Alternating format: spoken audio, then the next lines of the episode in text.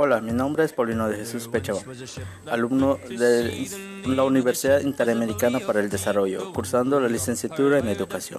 Hoy hablaremos de los perfiles de ingreso y egresos.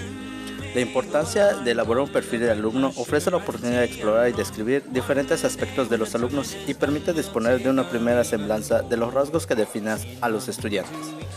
¿Qué son los perfiles de ingreso?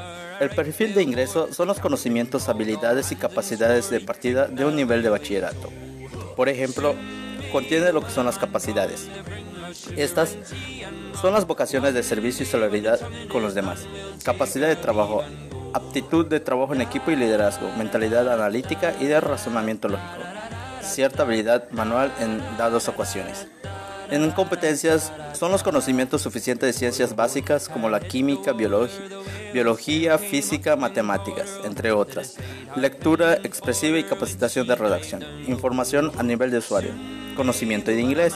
Capacidad en la búsqueda de fuentes bibliográficas. Esta nos da a conocer cómo el alumno va integrándose a lo que es el nivel bachillerato para la adquisición de nuevos conocimientos. También podemos encontrar lo que es el perfil de ingresos. El perfil de ingresos son las capacidades, conocimientos y habilidades que debe haber adquirido el alumno al finalizar la titulación o, o en su caso el nivel de estudio. El perfil de egreso plantea un conjunto de rasgos para desenvolverse en un mundo de constantes cambios que son el resultado de una formación que destaca la necesidad de fortalecer las competencias para la vida. En estos rasgos podemos encontrar tres dimensiones, lo que son las actitudes, sus conocimientos y sus habilidades. Sus actitudes en cuanto a la relación consigo mismo y con los demás, cómo se va relacionando después de haber obtenido eh, el aprendizaje. Sus conocimientos, este es el dominio e intelectualidad que es eh, lo que han ejercido, han estado aprendiendo durante todo lo que es eh, ciclo escolar.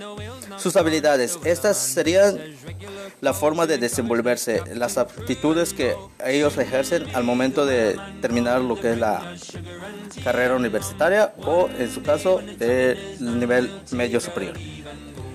Entonces, podemos decir que la importancia de realizar el perfil para el diagnóstico de necesidades de aprendizaje diferenciado es necesario para tener conocimiento a los alumnos que se integran en este método de aprendizaje, ya que conocemos qué nivel tiene el integrarse para aprender, así tener datos contundentes para empezar a enseñar y lo que se debe de enseñar. También nos da a conocer en lo que estuvimos mal durante el tiempo de enseñanza hacia los docentes y de los alumnos.